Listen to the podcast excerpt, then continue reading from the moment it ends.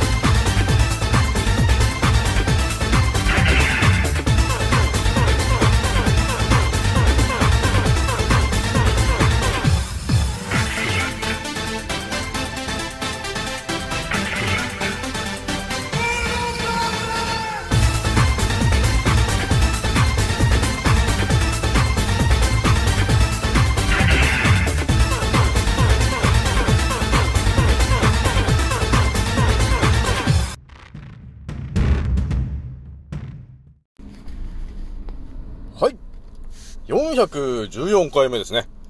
賢者の戦闘プログラム第309弾、始めさせていただきます。創造船オメガ号、宇宙一の免疫力マスター、青木丸でございます。今から話すことは、私の個人的見解と、おとぎ話なので、決して、信じないでくださいね。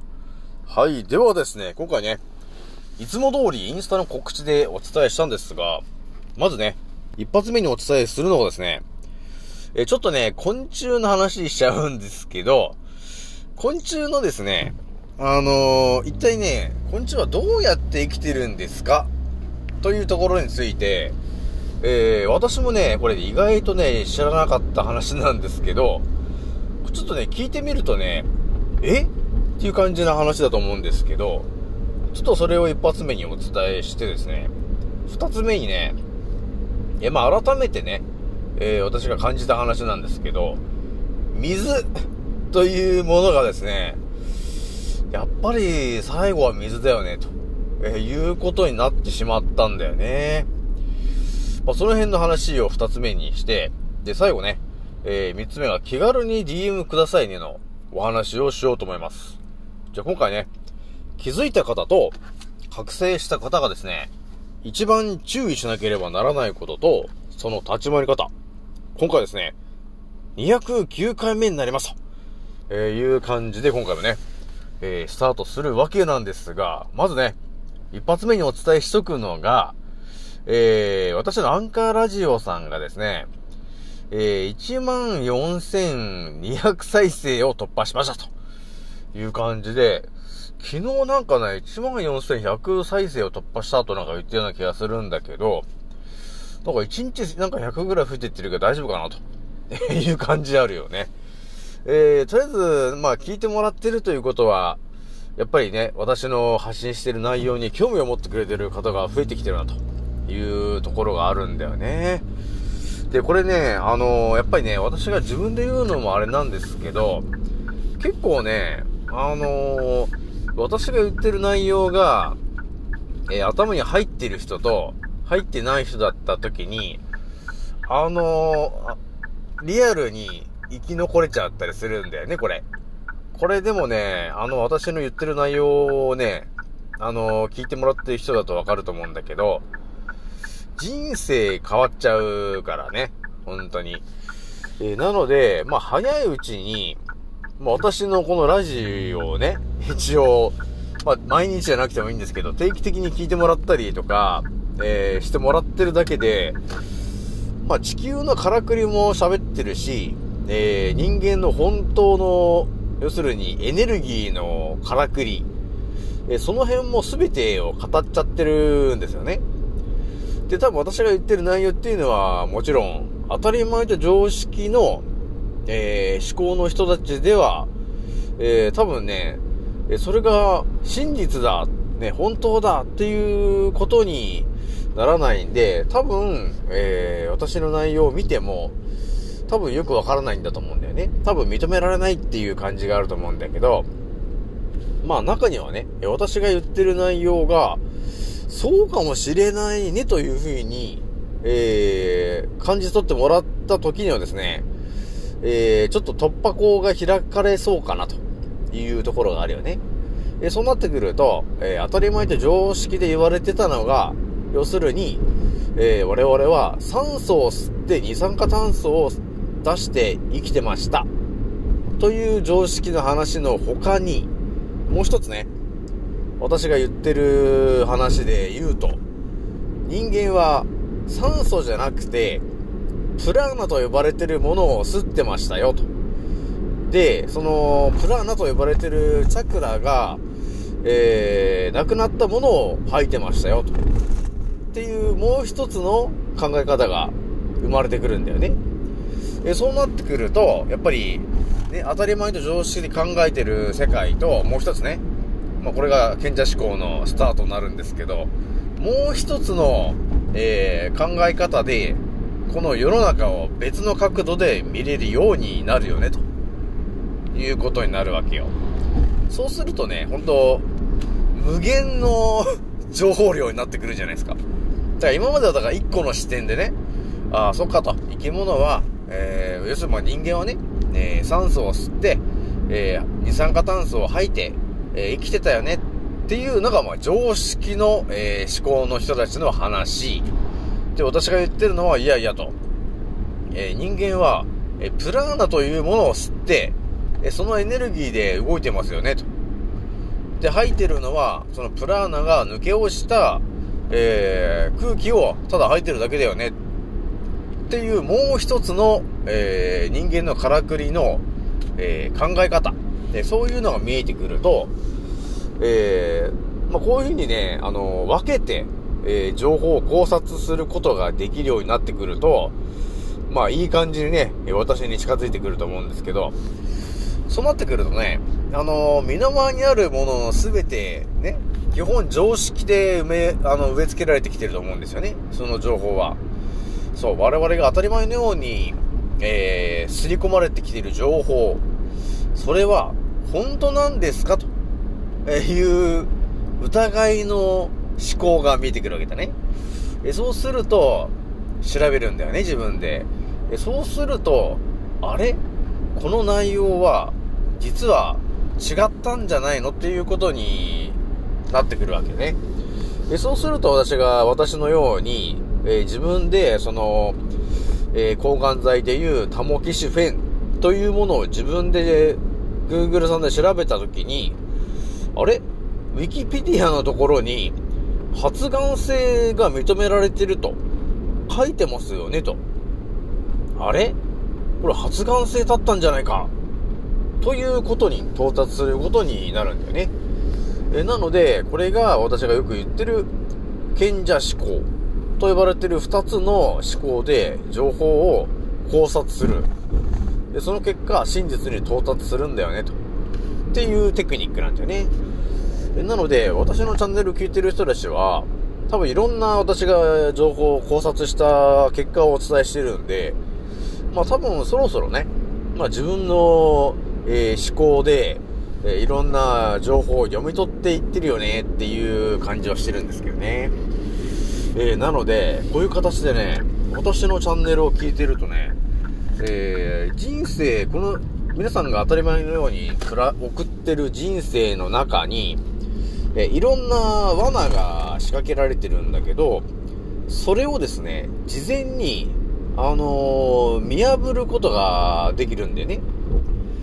で、その穴をですね、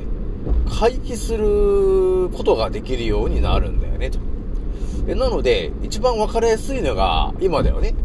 このコロコロちゃんと呼ばれてるね、えーただの風邪なんだけど、えーいかにもやばいんだと、えいう感じで刷り込んでる話で、で、えー重症化するとやばいんで、ワクチンを打ってくださいね、と。いう話が当たり前になると思うんだけど、これもですね、皆さんが私のチャンネルの話を聞いていたら、え私はもう常に言ってましたから、えーコロナはただの風邪で、えワクチンはただの劇薬ですよと。だから打たないでねという話をずっとしてきてるんですけど、えなので私のララジオにね、えー到達してしまった人はですね、このコロナと呼ばれてる、この今起きてる茶番が、えー実は嘘なんだよねと。で、ワクチンというものはただの劇薬で、要するに本当に、えー陰謀論だな、そういうのはなしにして、えーリアルに、えー人口を削減させる、えあとは、えー子供ができないようにする、でそういうような、えね、支配層どもがやらかしている、え人間を間引くっていうところの、え状況なんだよね、というところが見えてくるよね。えそうすると、え私のチャンネルを聞いている皆さんは、あ、沖村さんがこういうこと言ってますよ、と。えで、それを、え信じて、えーワクチンのチンを打たないで済んだと。で、いう人がいたらですね、もう人生の、えー支配層が引いてる、えー罠の一つを、えー私のラジオを聞いてることによって、回避できたね、と、えーいうことになるわけ。えこれがね、また圧倒的な話なんだよね。その人の人生も全て変えちゃうような話になっちゃうんですよね。だから何も知らないで人生歩んでる人は、えー当たり前と常識の思考にとらわれてるので、えー皆さん当たり前のようにワクチンを打っていると、ワクチンを打つという人生を歩みます。えーでも私のチャンネルに到達してしまった人は、今起きてるこのコロナと、えワクチンが一体何なのかということを全て私がお伝えしちゃってるから、えそれを頭にインプットした人はですね、その今起きてるコロナとワクチンの、えーその罠から、えー脱出することができるんだよね、ということになるわけなんですよ。なので、限りなく最後まで生き残る確率の高いメンバーになってくるということになるんだよね。だからね、今ちょっと昨日もお伝えしましたけど、今ワクチンを打ってない人っていうのは、本当限られた人しか打ってないからね。だから、政治家の人とかね、あとは医者の、医者のトップとか、あとは本当に、あの権力を持った人ぐらいしか今、打ってないから、ね。えー、その中に、えー、私のね、えー、青木丸の、えー、この創造船オメガ号の船に乗ってる人たちも、まあなんだかんだ今ね、2800名ぐらいフォロワーいますけど、えそのメンバーも、多分ほとんどの方、打ってない人たちなんで、えー生き残れるメンバーに、実は入っちゃってるよね、ということになっちゃうんですよね。えなのでやっぱりね、知ってるか知らないか、これ結構重要な話だよね、っていうことになるわけ。だからね、結構圧倒的な話だよね。だから知ってると、あのー生き残ってるでしょ、今？ね。で、これ知らなかったら、本当はワクチンの一発目で、あのー死んじゃってる人もいるわけだから、えーそこまで考えてもらったときに、私のチャンネルを聞くことによって、まあ知らなくて済んだなと、えいう人も結構いるわけよ。えなので、あの今ね、やっぱり情報を誰から得るのかっていうの結構大事だよね。で、当たり前と常識の人たちが今言ってることは、本当に、特に、あのー人生に関わるような情報じゃないよね、基本ね。えーなので、まあ私の話を毎日、えー聞いてくれてると、まあ一応今後未来で起きることまで話しちゃっているんで、えどう立ち回るべきかっていうところのこう選択肢があると思うんだけど、えそれの裏側の情報が入ってくるから、ちょっとね、動く範囲とか、今やっとくべきことっていうのがちょっと頭に入ってくるかなというところがあるよね。ってな感じで、えー冒頭からですね、えー不思議な話をね、えーしちゃって、12分使っちゃってますけども、じゃとりあえずね、あの今日の天気からちょっとお伝えしていきますけど、今日もね、なかなかちょっといい天気だったよね。でやっぱり空を見ると、やっぱりね、青空じゃないんだよ。だからね、花粉症とか、えー免疫力の低い方はやっぱりくしゃみしちゃうよね。で、やっぱり空見てると、キムちゃん巻いてるよね、というところはあるんだよね。だからやっぱり青空じゃないと、えー、ほんとね、あの、えー我々健康になれないよね、というところがあるんですよね。じゃあちょっとね、なんだかんだちょっと一発目の話、えしようかなと思うんですけど、え私がね、最近ね、ちょっとその、酸素とか、えその辺の話をね、えー考察してるときに、ちょっとね、出会っちゃったんですけど、これもね、本当あの、当たり前と常識の人では、あの、教えられてないんで、多分ね、ほとんどの方がこれ、知ってね、知らなかったんじゃないかなと、えー、いうところがあったんで、ちょっと話しとくんですけど、あのね、昆虫というものがいるじゃないですか。この地球にはね。で、その昆虫っていうのが、えー、一体どういう、その、からくりで動いてんのかなと。いうことについてあまり詳しく知らないよなって思ったんだよね。で、ちょっと考察してたら、あのー、ちょっと意外なことがね、判明したんだよね。これはですね、なんていうのかな、えー、我々人間と同じようなからくりだと思っちゃ多分いけないんだよね。だからちょっとね、ちょっとね、違うのよ。昆虫と人間。違うんだけど、それがね、ど、どういう風に違うのかというとですね、えー、人間は、えー、肺で呼吸していますよね、というところがあるんですけど、じゃあ、昆虫はどうやって生きてんのって言った時に、多分ほとんどの方があまりこのからくりについて基本教えられてないから、みんななんていうのかな、口からなんか食べ物を食べて、で、それでエネルギー源としてるんじゃないですか？って言うと思うんですよ。でもですね、と。ちょっと実はね、と。ちょっとね、ちょっと違ったんだなーっていうことになったのよ。これがね、えー、調べて分かった話なんだけど、えー、昆虫がいて、で、メインはね、あのー、実はね、人間と同じように、呼吸をしてたんですよね。いうことにね、気づいたんですよ。昆虫がね。でもね、あのー、人間と同じようなカルクルじゃないんだよね。で、基本昆虫には肺というものがないんだよね。で、呼吸をしてるんだけど、鼻というものがないんですよ。昆虫には。だから人間は鼻で呼吸してますけど、昆虫はね、鼻というものがないんですよね。だから、違うところで呼吸してるわけ。これもね、ほんとね、知ってる人は知ってるけどね、知らない人はね、ほんとね、知らない話だと思うんですけど、あのね、実は昆虫には、鬼門と呼ばれてる場所があって、そこからね、呼吸してたんだよね。で、その鬼門というのが一体どこにあるのかっていうと、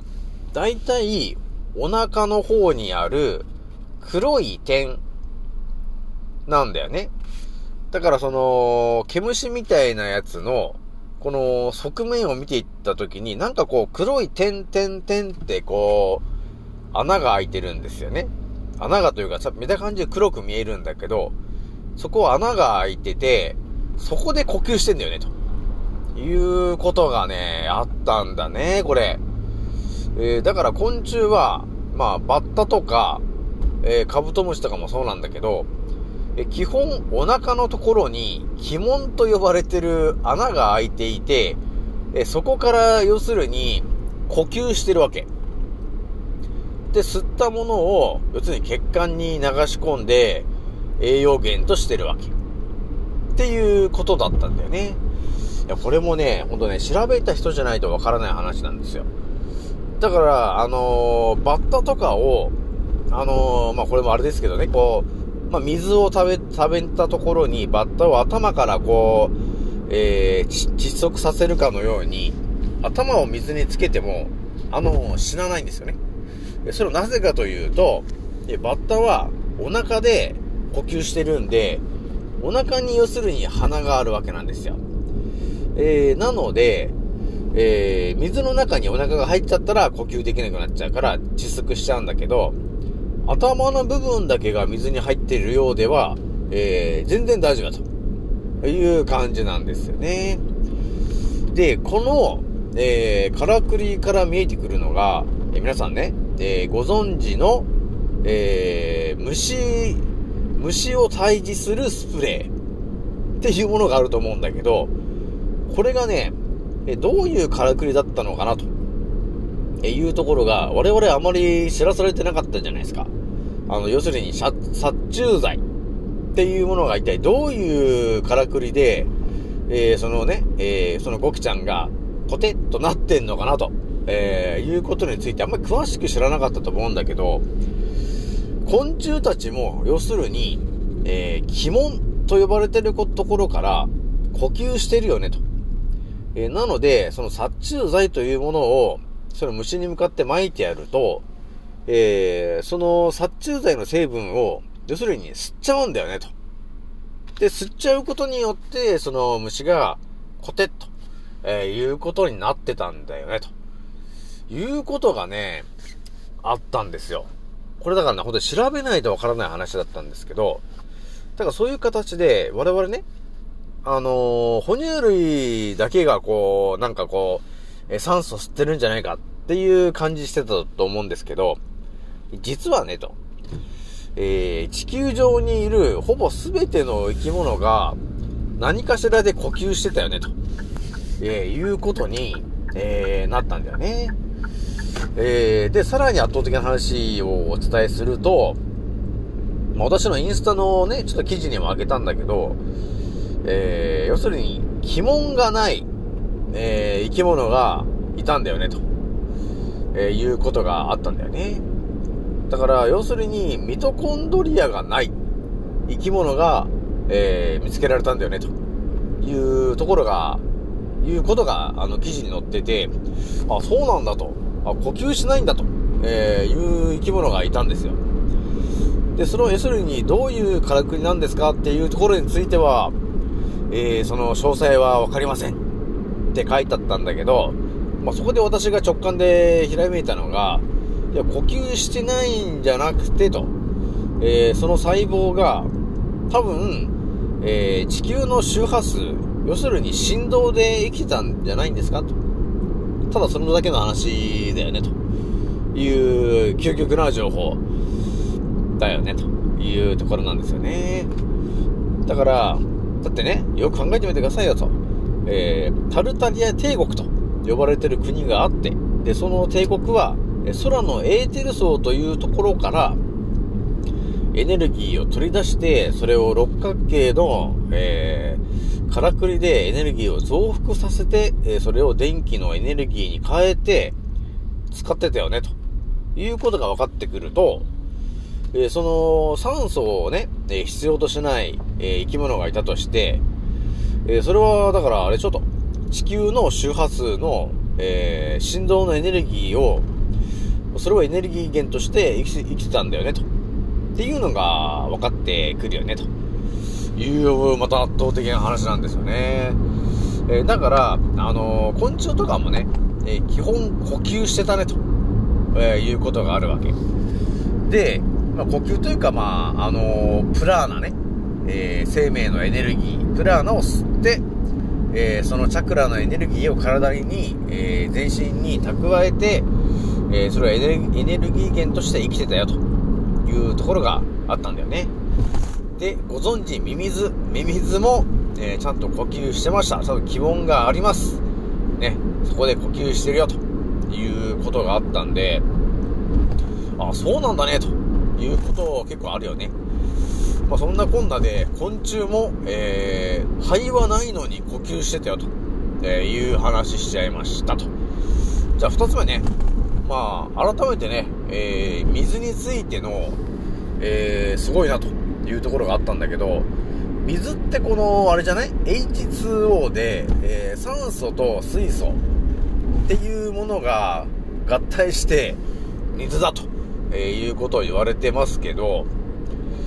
ぱりね、その、酸素と水素って言ってる、その酸素が、だから一応表向きでは酸素、酸素って言ってるけど、え私がよく言ってるのが、いや、酸素じゃなくて、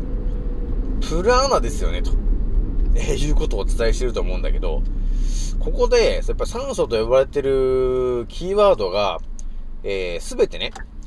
プラーナというものだったというふうに考えてもらえると、結構、あのー、この地球のからくりもちょっと見えてくるところありますよね、と。だから我々が、あのー、呼吸で、えー、そのね、生命のエネルギーが補充しきれないところについて、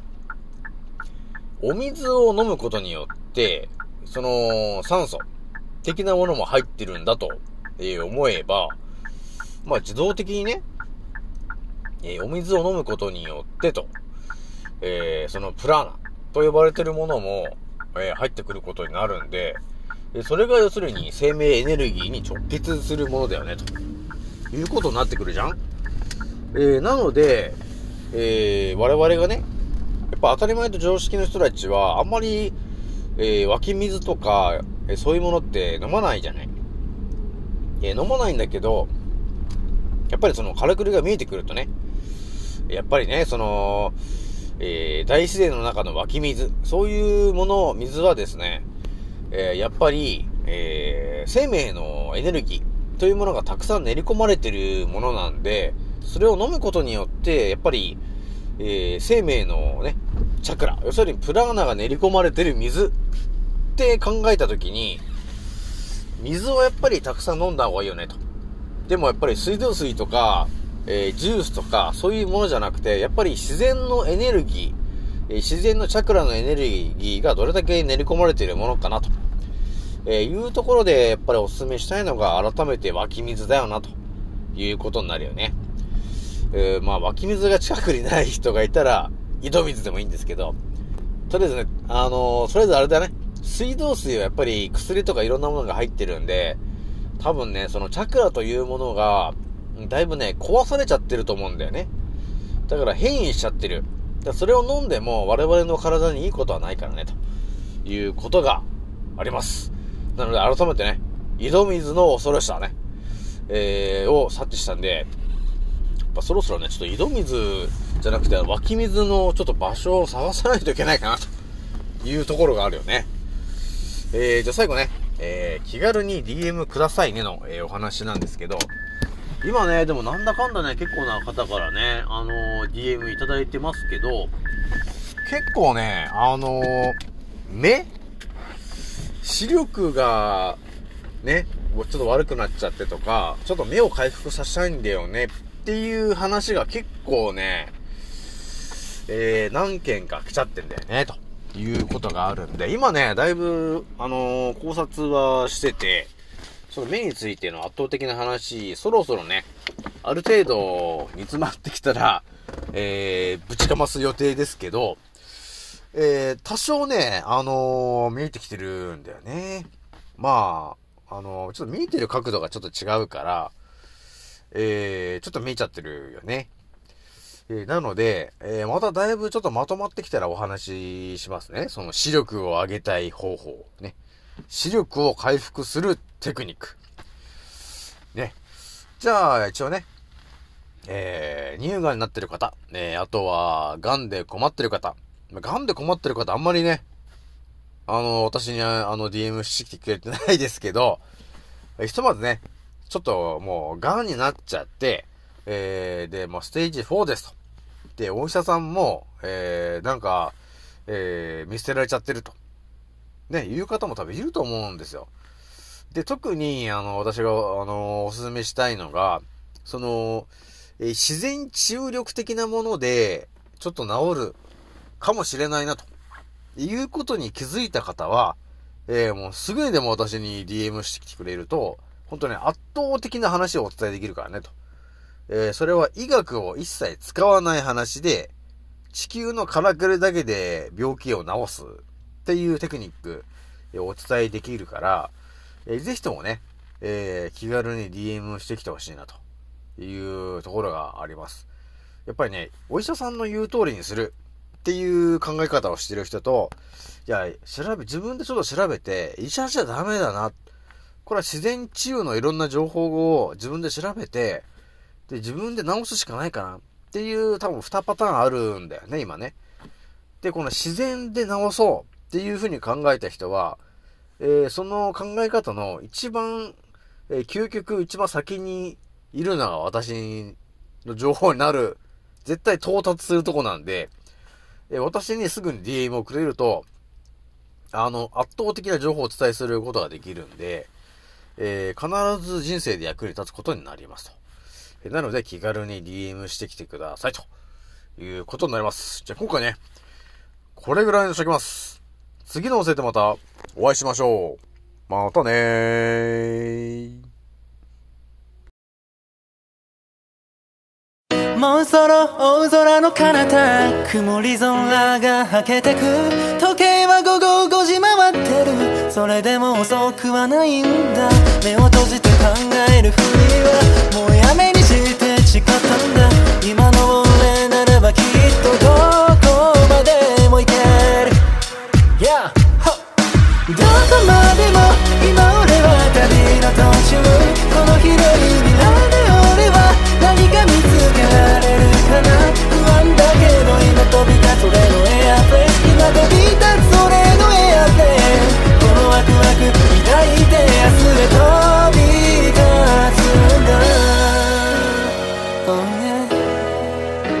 いざ着陸させる俺はまるでパイロット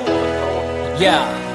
どこにでもある。小さなしがらみに振り回されている。未だに右左左右気にしないように生きる。だってライフは一回きりなのに。また誰かが噂話。噂話。そんなくだらない時間使ってなら俺らは速攻動紹介で境界線越えて言う。